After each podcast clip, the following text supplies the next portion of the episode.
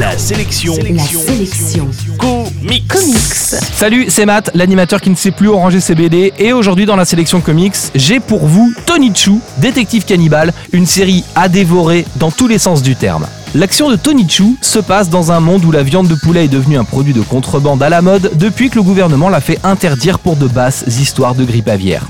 C'est un détail de l'histoire, mais c'est par ce genre de détail qu'on crée un monde cohérent et jubilatoire, c'est le cas ici.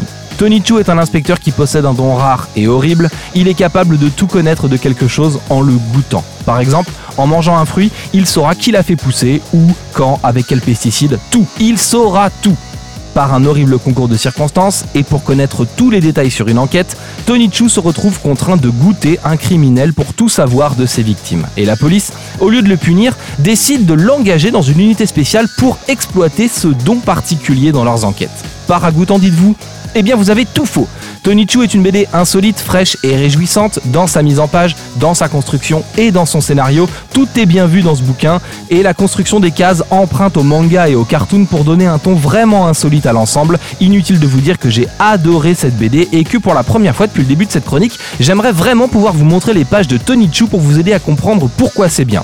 Le plus simple, tapez sur Google ou foncez chez votre libraire pour jeter un œil à tout ça. Personnellement, Tony Chu c'est un mélange de tout ce que j'aime en comics, de l'humour grinçant à la patte graphique tout magnifie ce gentil héros un peu loser, obligé de goûter à toutes les saletés qui passent à sa portée. En bref, la sélection comics aujourd'hui c'est Tony Chu, détective cannibale. C'est dispo chez Delcourt qui a déjà sorti 5 tomes. Attention, c'est dangereux, j'ai acheté le premier puis j'ai foncé chez mon libraire pour acheter les 4 suivants. Chacun des bouquins coûte un peu moins de 15 euros, ça c'est bien. La sélection comics, c'est votre nouveau rendez-vous quotidien avec les comics. Pour plus d'infos, www.laselectioncomics.fr